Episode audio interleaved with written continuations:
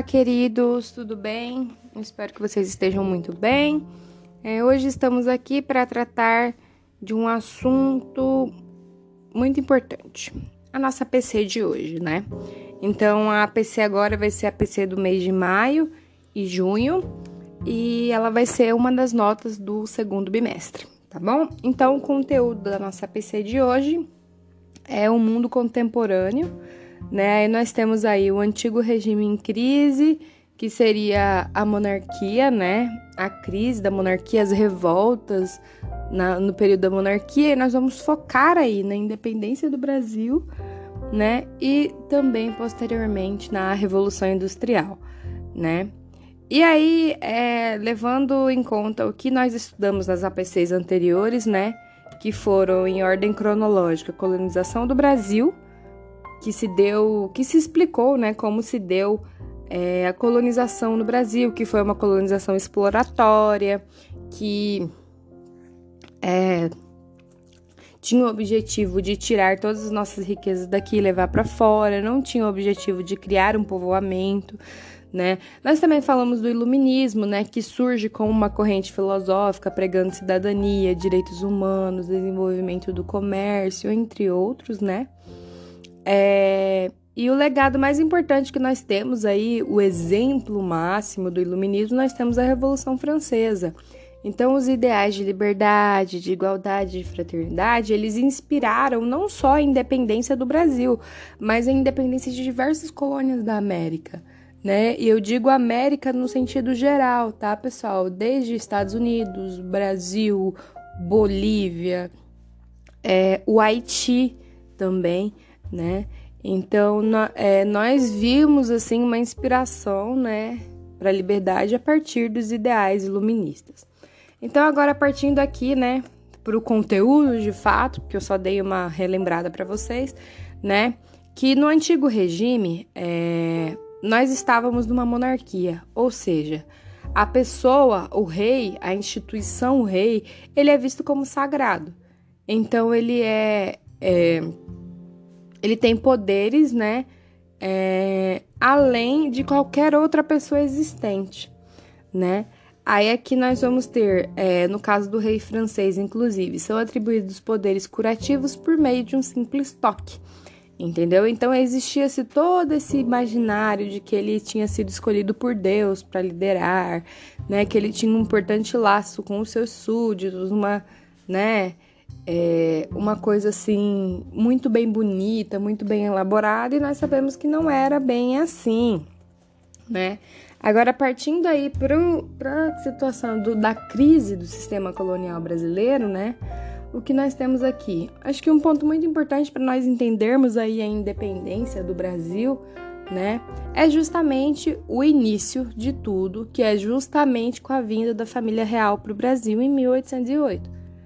Então, em 1808, né, é, o Brasil passa a não ser apenas uma colônia, e sim ele se torna o lar da corte portuguesa. Se vocês relembrarem lá, Napoleão Bonaparte, ele invade Portugal, né, é, e o, a família real inteira vem fugida para cá para o Brasil. Então, eles desembarcam no Rio de Janeiro em 1808, né, e a corte portuguesa passa por um processo é, de desenvolvimento no Rio de Janeiro. Então houve-se aí construção de palácios, bibliotecas, teatros, né?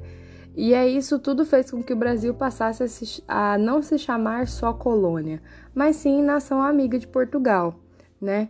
Então, assim, economicamente falando, para os colonos, que eram as pessoas que tinham é, que tinham comércios aqui, a vinda da família real foi muito, foi muito boa e trouxe diversos benefícios né? E aí o que, que acontece? Alguns anos depois, né, em 1822, é, a família real volta para Portugal. E aí os colonos brasileiros eles se viram em um momento que eles poderiam sim perder todas aquelas regalias que eles já estavam acostumados desde quando a família real estava aqui. Então, quando a família real fosse embora, algumas coisas se perderiam, né? E foi justamente isso que aconteceu, né?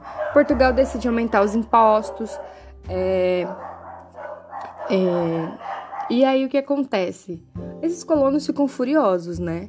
E até então, assim, pessoas que apoiavam o regime a, passam a não apoiar porque também tiveram aí acesso aos ideais iluministas, né, que pregavam a independência. Então, as mesmas pessoas que apoiavam o regime quando o regime não era mais é, lucrativo para elas, foi-se lá e começou a se criar revoltas, né?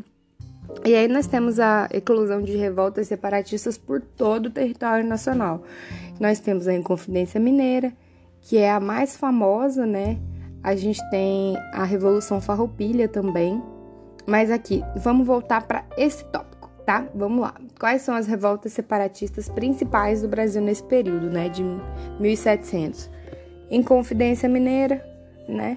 Com Tiradentes, Revolução Pernambucana, Conjuração Baiana. Então foram todos essas, esses acontecimentos que demonstraram essa, essa insatisfação muito grande da população dos colonos para com o fato de que o Brasil ainda fosse uma colônia de Portugal, ok?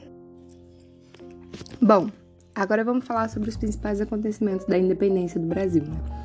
Então, a independência do Brasil aconteceu na medida em que esses colonos, né, que a elite brasileira perceberam que é, após a volta de Portugal, é, após a volta da corte para Portugal, que eles não estavam muito interessados em manter ainda as coisas do jeito que estavam. Então, eles perceberam que Portugal estava, sim, interessado em manter os laços coloniais.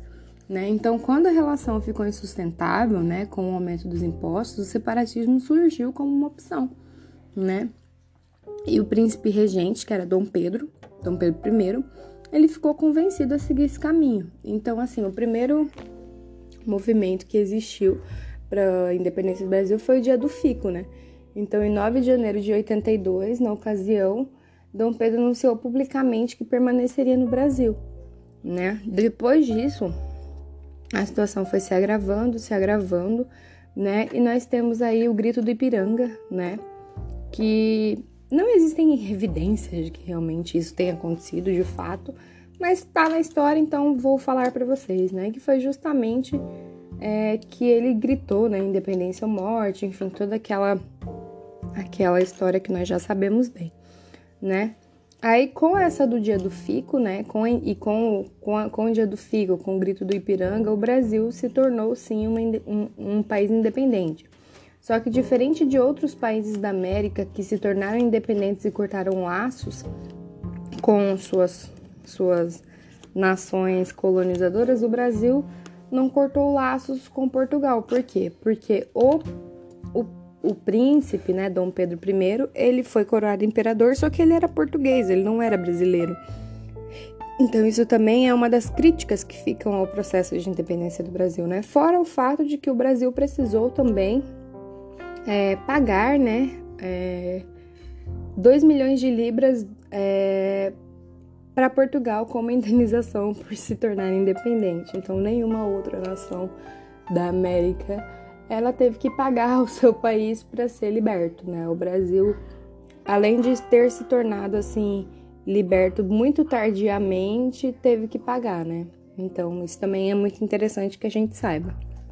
Agora vamos falar sobre a Revolução Industrial bem rapidamente, né? Que a Revolução Industrial foi um período, né, de desenvolvimento, né, tecnológico que teve na Inglaterra. Então a gente sai aí é, dessas dessa maneira de produção artesã para se consolidar a indústria. Né? Então a indústria surge e aí a gente se inicia também o processo de formação do capitalismo como nós vemos hoje, né? Então também a revolução industrial foi responsável por grandes é, mudanças, né, no processo produtivo, porque como eu falei para vocês eram pessoas que faziam e aí passaram a ser máquinas, então o tempo foi muito mais rápido e as relações de trabalho também se modificaram um pouco. Tá? Como era a situação do trabalhador na Revolução Industrial, né? Então, como é, a indústria é, teve grandes transformações né, no modo de produção de mercadorias, é,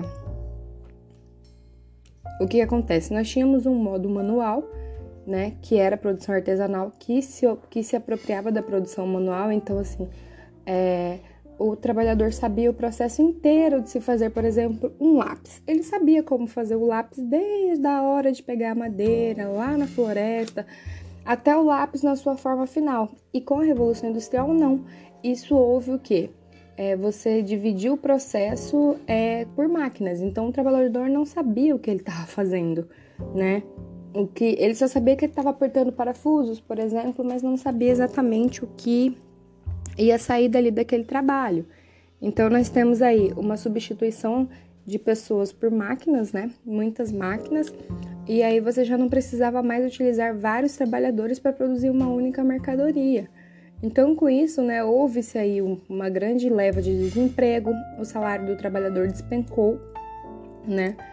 E aí também não existia nenhum, nenhum tipo de segurança, né, para esses trabalhadores, então acidentes aconteciam, né? Pensam, máquinas sem segurança, eles direto é, se afastavam por, por, por problemas de saúde, né? Acidentes comuns, como dedo preso em máquina, e acabavam perdendo o dedo, mão, braço, enfim. E se eles não estivessem. É, se eles tivessem se machucado, eles não podiam trabalhar mais, porque não existia uma legislação de, de trabalho que permitia com que ele se aposentasse, por exemplo, por acidente de trabalho. Então era muito complicado, sabe, pessoal? E fora assim a carga de trabalho que era mais de 12 horas, mulheres, crianças trabalhando, 30 minutos só de pausa para o almoço, entendeu? Então era uma carga muito cansativa, era muito desumano para essas pessoas trabalharem nesse, nesse momento, tá? Quais foram as consequências, né? Transformação do setor econômico, industrial, é, modificou-se relações entre homem e natureza, né? Então a gente tem alteração no modo de vida das pessoas, porque as pessoas viviam uma vida mais calma e passaram a viver uma vida mais mais agitada, né? Essa questão também do meio ambiente, né? Da, da poluição, tudo isso aumentou com a, com a primeira revolução industrial e hoje em dia a gente sofre problemas muito graves por conta disso. Também surgiu nessa época, tá? e mudanças no padrão de consumo, né? Então, cada fase da, dessa revolução industrial rep representou diferentes transformações e consequências mediante os avanços de cada período. Então, é, a gente ainda vive uma revolução industrial, revolução tecnológica, nós estamos vivendo agora, e nós temos ainda os mesmos problemas, né? Principalmente com relação à questão ambiental, que é muito delicado. E agora vamos falar sobre atividade, né? Aí vamos lá, são quatro questões discursivas, né? Que a primeira questão vocês vão responder: qual foi o motivo pelo qual os colonos brasileiros desejaram a independência de Portugal? Eu falei aqui também. Segunda pergunta: o que foram as revoltas separatistas? Tem um mapa mental só falando sobre isso. Vocês podem citar cada uma delas e explicar qual canto do país essas revoltas ocorreram. Também tem é, no, no mapa mental disponibilizado na PC. A terceira questão, né? Com relação à leitura sobre o trabalho industrial, responda: Quais eram as condições de vida do trabalhador no período da Revolução Industrial? Eu acabei de falar para vocês que não era fácil, tá? Mas vocês explicam bem direitinho. E a, a última questão é: quais foram as revoluções da Revolução Industrial? Consequências da Revolução Industrial. Então, como eu disse para vocês aqui, né? Algumas das consequências você, vocês podem citar, também tem na leitura tá? E é isso, pessoal. Eu espero que eu tenha ajudado vocês hoje. É, desculpa se eu falei um pouco demais, mas é porque o conteúdo ele é extenso e eu precisava precisar eu precisava ser o mais rápido possível e foi isso que eu consegui fazer, tá? Se vocês tiverem alguma dúvida, podem me procurar no WhatsApp no privado, que aí eu explico, né? Se você tiver dúvida em uma questão, eu vou lá e explico essa questão. E é isso, tá, pessoal? É, fiquem bem, se cuidem, usem muita máscara, muito álcool gel, evitem sair de casa. Espero que encontre com vocês em breve, tá bom? Um beijo, fiquem com Deus e tchau, tchau.